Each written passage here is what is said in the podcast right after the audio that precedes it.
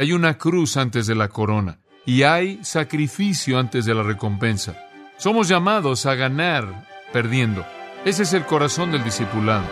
Y yo creo que eso es lo que nuestro Señor está enseñándonos en este pasaje crítico.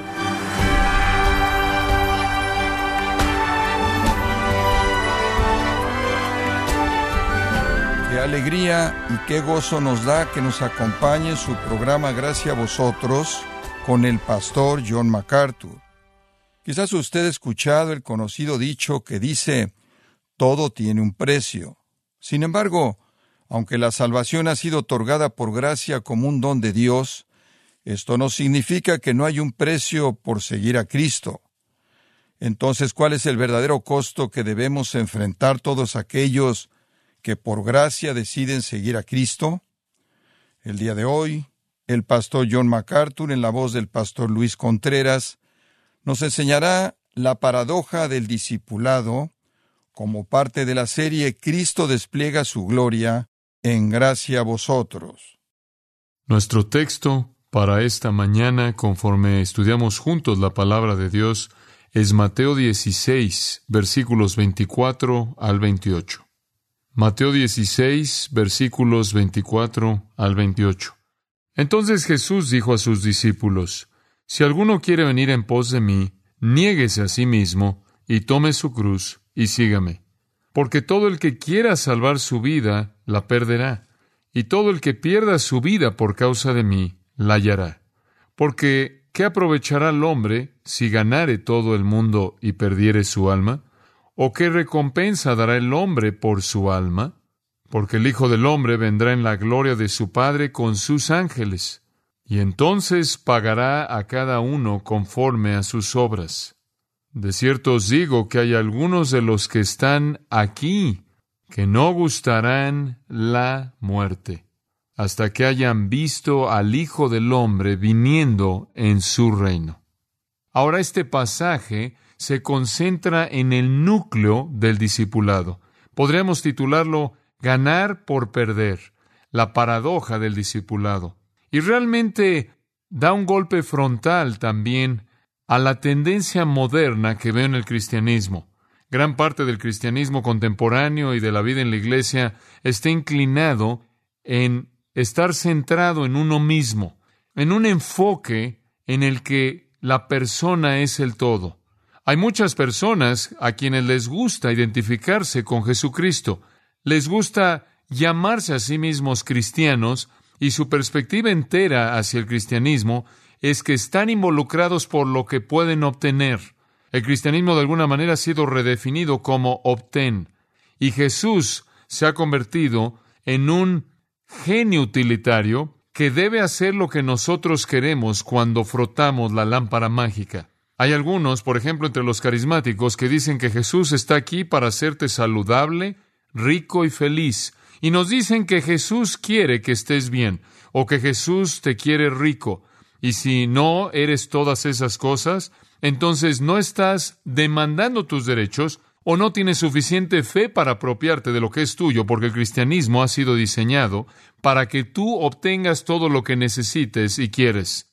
E inclusive los fundamentalistas y evangélicos a lo largo de los años han sido culpables de propagar un Jesús que es ofrecido a los hombres como una solución de todo, ¿No te gustaría ser feliz? ¿No te gustaría tener una vida abundante? ¿No te gustaría conocer paz? ¿No te gustaría que todos tus problemas se resolvieran? Te va a ser un mejor vendedor, un mejor atleta, etcétera, etcétera. Y promovemos el obtén sin el dar, la ganancia sin el dolor. Y después están las personas en sectas de autoestima y sectas de autoimagen. Y nos vienen a decir que Jesús vino a ayudarnos a que nuestra autoestima y nuestra imagen de nosotros mismos mejorara se han vuelto presas del narcisismo, el amor personal de nuestra sociedad contemporánea. Pero quiero decirle que si usted ve el venir a Jesucristo simplemente como obtener algo, es prostituir la intención divina. El venir a Jesucristo sí es recibir y seguir recibiendo para siempre. Pero hay dolor antes del ganar, y hay una cruz antes de la corona, y hay sufrimiento antes de la gloria, y hay sacrificio antes de la recompensa. Y yo creo que eso es lo que nuestro Señor está enseñándonos en este pasaje crítico. Somos llamados a ganar perdiendo. Ese es el corazón del discipulado. Somos llamados a entregar antes de que ganemos. Y no es que Jesús acaba de decir esto por primera vez. Allá atrás en el capítulo 10 le había dicho a los mismos discípulos lo mismo, con términos diferentes, pero la misma lección. Por ejemplo, en el 10.37 él dijo, el que ama padre o madre más que a mí no es digno de mí. En otras palabras, necesitan estar dispuestos a dejar eso, a entregar eso. El que ama a hijo o hija más que a mí no es digno de mí. Y el que no toma su cruz y viene en pos de mí no es digno de mí. El que haya su vida la perderá y el que pierde su vida por causa de mí la hallará. Pero no es solo Mateo que registra este principio. Marcos también lo hace. En el capítulo 10, versículo 21, Jesús está contemplando al joven rico que lo amaba y le dijo, una cosa te falta, ve, vende todo lo que tiene y dalo a los pobres, y entonces tendrás tesoro en el cielo, y ven, toma tu cruz y sígueme. Encontramos lo mismo repetido por lo menos tres veces o cuatro veces en el Evangelio de Lucas. Lucas nos da la misma enseñanza de nuestro Señor. En el capítulo 14, versículo 25, grandes multitudes vinieron a él y se volvió y les dijo, si alguno viene en pos de mí y no aborrece a su padre, madre y esposa, hijos y hermanos y hermanas, y sí, también su propia vida, no puede ser mi discípulo, y el que no toma su cruz y viene en pos de mí, no puede ser mi discípulo. Y Juan tampoco se queda atrás en esta lección crucial. Y entonces oímos a nuestro Señor decir en Juan 12, de cierto, de cierto os digo, que a menos de que un grano de trigo caiga en tierra y muera, permanece solo, pero si muere, trae mucho fruto. El que ama su vida la perderá y el que aborrece su vida en este mundo la hallará para vida eterna. Entonces lo que usted tiene aquí en Mateo 16 es un principio repetido con frecuencia. Y únicamente le he presentado quizás la mitad de los lugares en los evangelios donde aparece, por no hablar de las múltiples veces que se vuelve a expresar por los escritores de las epístolas. E inclusive el apóstol Pablo en el capítulo 14 de Hechos y el versículo 22 dice, es necesario que con muchas tribulaciones entremos al reino. Y como puede ver, este era uno de los temas recurrentes de Jesús. Hay algunas cosas que nuestro Señor enseñó de manera especial, algunas verdades que amó de manera especial y regresó una y otra y otra vez a ellas. Las vemos una y otra vez en las Escrituras, y nunca entenderemos la salvación y nunca entenderemos el discipulado a menos de que entendamos este principio que se repite con tanta frecuencia. El principio es ganar al perder. Ahora veamos el texto. Y quiero que veamos conforme se abre el principio, después la paradoja, después la parucia. En primer lugar, observe el principio como se expresa en el versículo 24. Entonces Jesús dijo a sus discípulos, si alguno quiere venir en pos de mí, niéguese a sí mismo y tome su cruz y sígame. Ahora esto no es nuevo para ellos. Le acabo de leer el capítulo 10 donde él les dijo eso. Y si usted va más atrás, ahí en Mateo recordará que hay un pasaje en donde algunas personas que pretendían ser discípulos vinieron y Jesús les dijo, ustedes no vienen a mí en los términos correctos. Las zorras tienen hoyos y los aves del cielo tienen nidos, pero el Hijo del Hombre no tiene dónde reposar su cabeza. Y vimos a partir de ese pasaje que ellos ya no lo siguieron. Él les ha hablado acerca del sacrificio del discipulado. Él ha hablado del costo del discipulado. Él ha hablado del dolor involucrado, de las relaciones que serán afectadas, la hostilidad, el menosprecio, el rechazo, la disposición a sufrir. Y aquí Él lo reitera, en esta ocasión, a sus discípulos. ¿Por qué lo hace si Él ya les ha enseñado antes esto? Porque le parece claro en este punto que de alguna manera no han entendido la lección. Una cosa es enseñar una lección y algo más es haberla aprendido. Y en este punto es aparente que realmente no lo han aprendido y le voy a mostrar por qué. Ellos fueron creados en el concepto de la gloria del Mesías. Ellos esperaban que el Mesías viniera, derrocara el yugo romano, derrocara a los Herodes, estableciera el reino con toda su gloria. Y ellos habían estado esperando a lo largo de mucho tiempo que eso sucediera. Y era muy difícil para ellos enfrentar el hecho de que Jesús no parecía estar haciendo eso y que inclusive cuando se le dio la oportunidad de ser hecho rey, él la rechazó y huyó de un intento así. Y en lugar de que la gente cayera postrada a sus pies, lo mal entendieron. En lugar de que los líderes, quienes eran los expertos mesiánicos, dijeran, este es, lo odiaron y buscaban matarlo, y no parecía que las cosas estaban saliendo como a ellos les habían dicho. Pero conforme ellos pasaron estos dos y medio años con Jesús hasta este punto, sus milagros no podían ser explicados de manera humana, sus palabras no podían ser explicadas en términos humanos. Y ellos habían llegado finalmente por la obra de Dios en sus corazones a afirmar que a pesar de lo que ellos no veían que estaba sucediendo, que Él de hecho era el Mesías. Y entonces estaban dispuestos a esperar hasta que sucediera. Pero si usted ve el versículo 16, ve la afirmación del punto espiritual en el que se encontraban.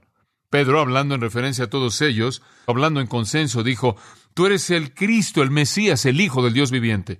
Y eso es algo maravilloso que hayan llegado a ese punto finalmente. Sabemos que tú eres el Mesías, el Hijo del Dios viviente, uno en esencia con Dios, el único Dios que vive, no un ídolo mudo, tú eres el Mesías.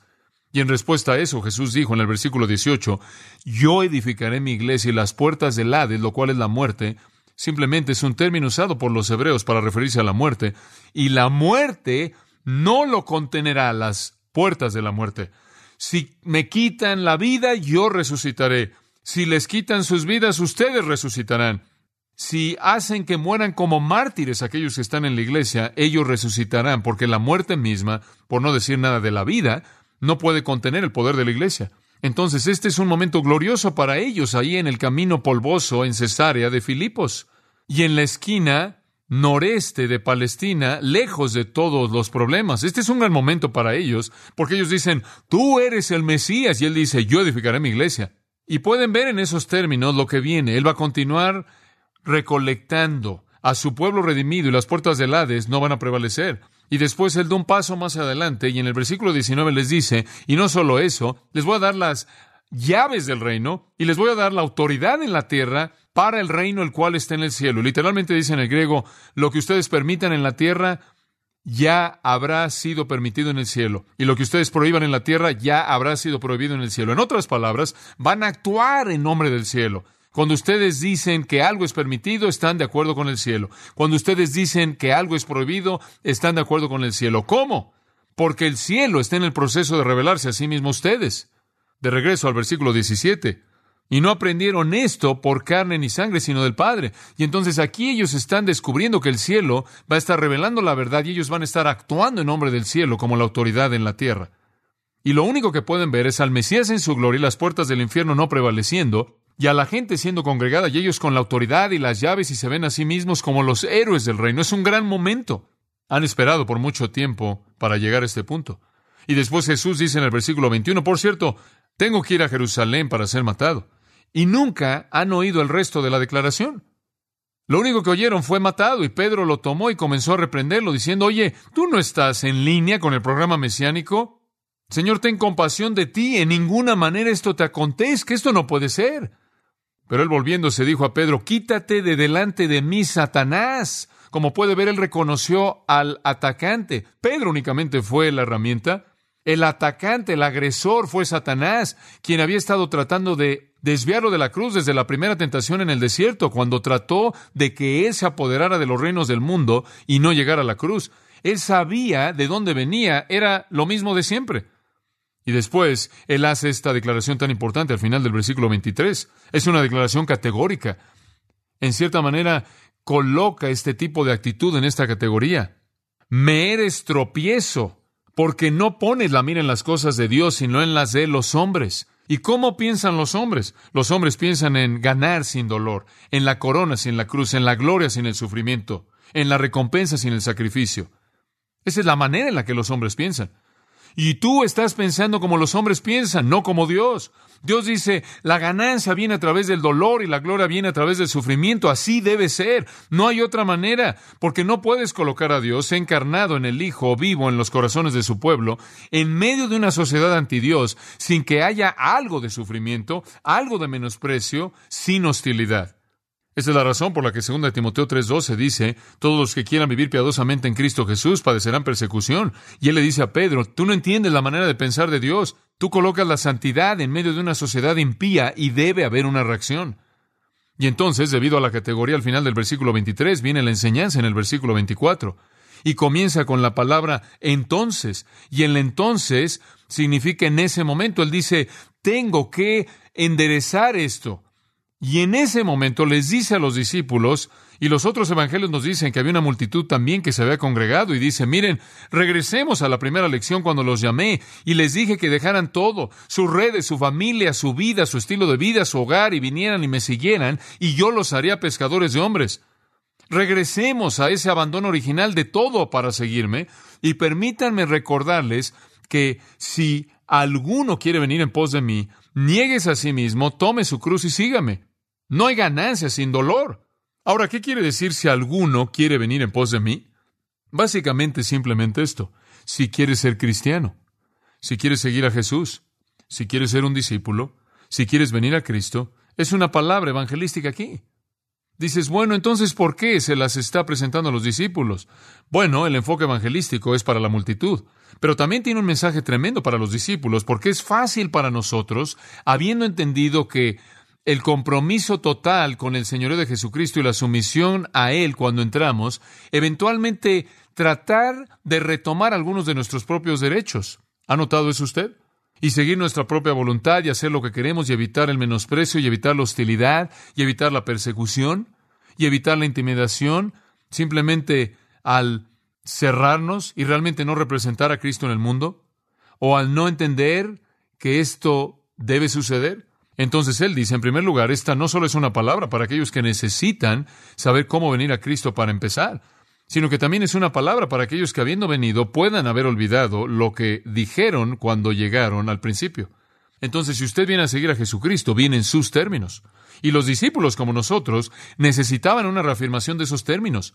Usted sabe, aún los cristianos, hombre, algo sale mal en su vida, y sufre por aquí o por allá, y algunas personas comienzan a desintegrarse, diciendo como que, oye, ¿qué? ¿Dios me está abandonando? No es así. Ahora, ¿cómo viene usted a Cristo? ¿Cómo debe ser la actitud de una persona? En la transacción salvadora, conforme una persona viene a Cristo, ¿con qué actitud debe venir? Aquí está, tres cosas. Negación personal, llevar la cruz y obediencia leal. Versículo 24, vea la primera. Negación personal. Niéguese a sí mismo. Niéguese a sí mismo.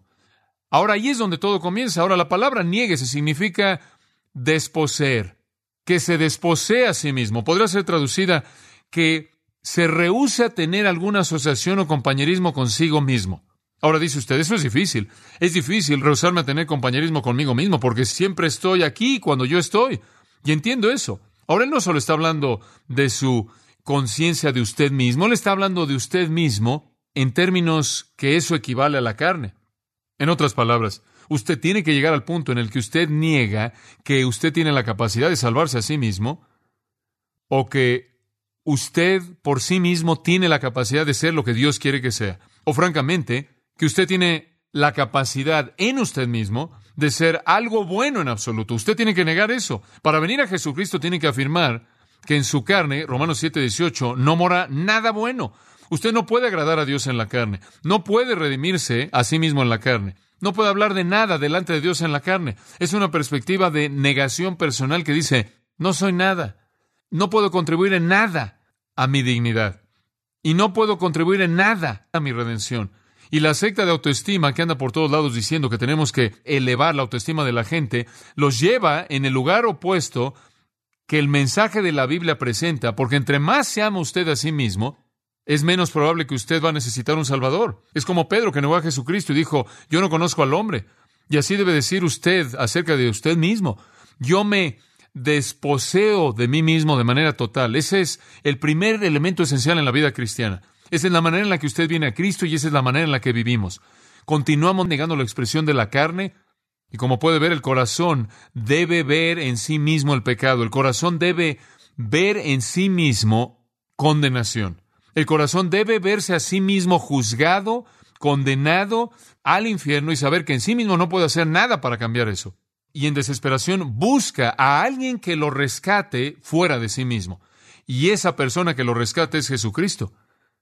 Entonces, usted es hecho un lado y Cristo entra, y entonces con Cristo estoy justamente crucificado.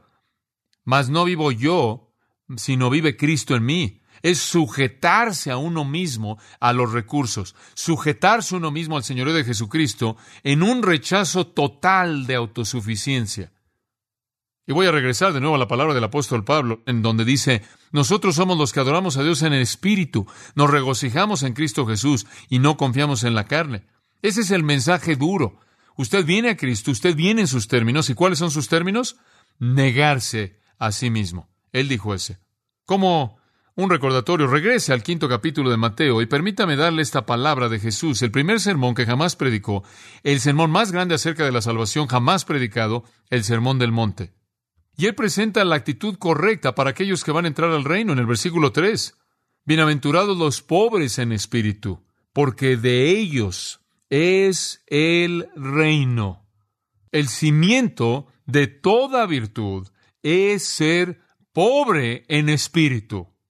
Esto es internamente ser pobre. ¿Qué tan pobre? Tocos en el griego. ¿Qué tan pobre es eso? Tan pobre que tiene que mendigar, tan pobre que no tiene nada, no puede ganarse la vida, no puede ganársela de alguna manera, tiene que pedirla, rogar, implorar por ella.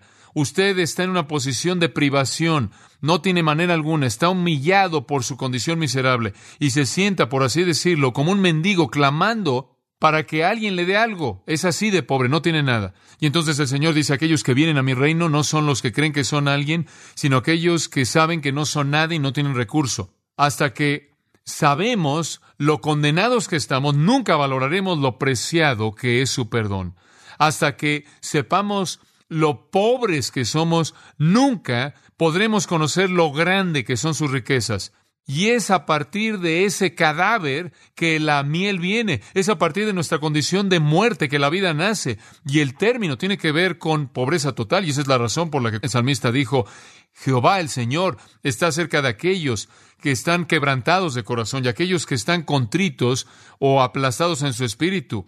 No tienen recursos. Solo la gente desesperada viene a Dios. El publicano y el fariseo en Lucas 18 fueron al templo y el fariseo dice, te doy gracias porque no soy como los otros hombres, ni como este publicano, y yo doy diezmo y ayuno y hago todo esto. Él tiene una buena imagen de sí mismo. Y después ahí en la esquina está este hombre que está ahí como muerto en el piso, ni siquiera mira hacia arriba y se está golpeando el pecho y está diciendo, oh Dios, sé propicio a mi pecador. Ni siquiera mira hacia arriba. Y Jesús dice que ese hombre se fue a casa justificado antes que el otro. Como puede ver, usted viene en estos términos, cuando se le han acabado los recursos, cuando usted sabe que no puede hacer nada acerca de su pecado, cuando usted está en bancarrota en su espíritu. Y por cierto, esa fue la intención de todo el Antiguo Testamento. La ley entera de Dios en el Antiguo Testamento es mostrarle a los hombres lo imposible que es que ellos se puedan salvar por sí mismos, lo irreconciliables que son con Dios, lo imposible que es que sean redimidos. Entonces, cuando Dios viene en Cristo, todo es por gracia para el pecador desesperado, quien en sí mismo no puede hacer nada. Y esa es la misma palabra reiterada por Jesús a lo largo del Sermón del Monte. Por cierto, los pobres en espíritu también lloran en el versículo 4. ¿Por qué? Porque están tristes por su condición y son mansos en el versículo 5, humillados, nada bueno hay en ellos y tienen hambre y sed por algo que no pueden obtener porque no está dentro de su alcance, pero saben que deben obtenerlo. Y entonces son totalmente dependientes en el que da vida. En primer lugar, entonces, usted viene a Cristo negándose a sí mismo. Y esto significa que usted viene a Cristo en sus términos, no en los suyos. El pecador orgulloso quiere a Cristo y su placer, Cristo y su avaricia, Cristo y su inmoralidad, pero usted no lo recibe en esos términos. Y después, una vez que usted viene a Cristo, Jesús está diciendo aquí que se convierte en un estilo de vida el negarse a sí mismo. Una manera de vivir feliz, ¿no es cierto? Porque no estoy feliz cuando yo actúo, estoy feliz cuando el Espíritu de Dios actúa en mí.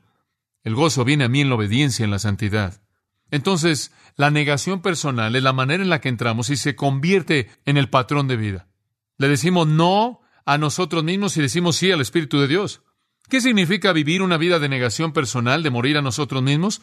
¿Qué es lo que realmente significa eso? ¿Alguna vez ha pensado en eso? Piense en ella de esta manera. Cuando usted es descuidado, no perdonado, o cuando de manera deliberada es hecho a un lado y a usted le duele el insulto de ese descuido, pero su corazón está feliz, el ser contado digno de sufrir por Cristo, eso es morir a usted mismo. Cuando se habla mal de su bien, cuando sus deseos son interrumpidos y su consejo no es considerado y sus opiniones son ridiculizadas, y se rehúsa usted a dejar que el enojo brote en su corazón, o inclusive defenderse a sí mismo, y usted lo recibe todo de manera paciente, en silencio amoroso, usted está muriendo a sí mismo.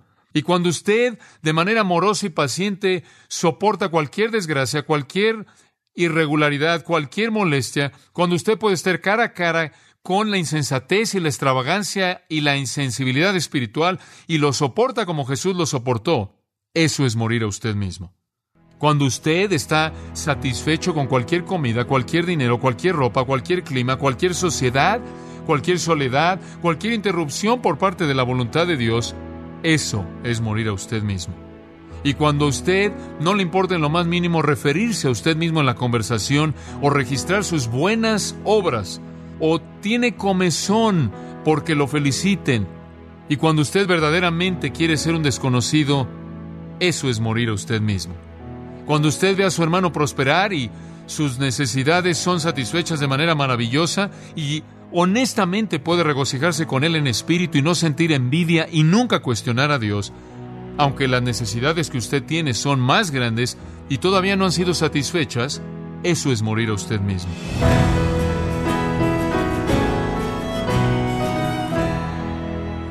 El pastor John MacArthur nos enseñó que el corazón del discipulado cristiano es dar antes que recibir y de perder antes que ganar. Nos encontramos en la serie Cristo despliega su gloria aquí en gracia a vosotros. Estimado oyente, quiero recomendarle el libro El Evangelio según Jesucristo, en donde John MacArthur examina los evangelios con el propósito de averiguar qué es lo que Jesús realmente espera de todo aquel que se considera un discípulo suyo. Adquiéralo en la página gracia.org o en su librería cristiana más cercana. Y le recuerdo también que puede descargar todos los sermones de esta serie Cristo despliega su gloria, así como todos aquellos que he escuchado en días, semanas o meses anteriores, animándole a leer artículos relevantes en nuestra sección de blogs, ambos en gracia.org. Si tiene alguna pregunta o desea conocer más de nuestro ministerio, como son todos los libros del pastor John MacArthur en español, o los sermones en CD que también usted puede adquirir, escríbanos y por favor mencione la estación de radio por medio de la cual usted nos escucha en gracia a vosotros. Es importante conocer no solo el país y ciudad de donde usted nos escucha, sino también la radio. Para quienes contactan nuestro ministerio por primera vez, pueden solicitar una copia del mensaje de promoción sin costo alguno, un mensaje por oyente únicamente. Si usted vive en los Estados Unidos o Puerto Rico, escríbanos a Gracia Vosotros, P.O. Box 4000, Panorama City, California 91412 o puede escribirnos a través del siguiente correo electrónico radio arroba.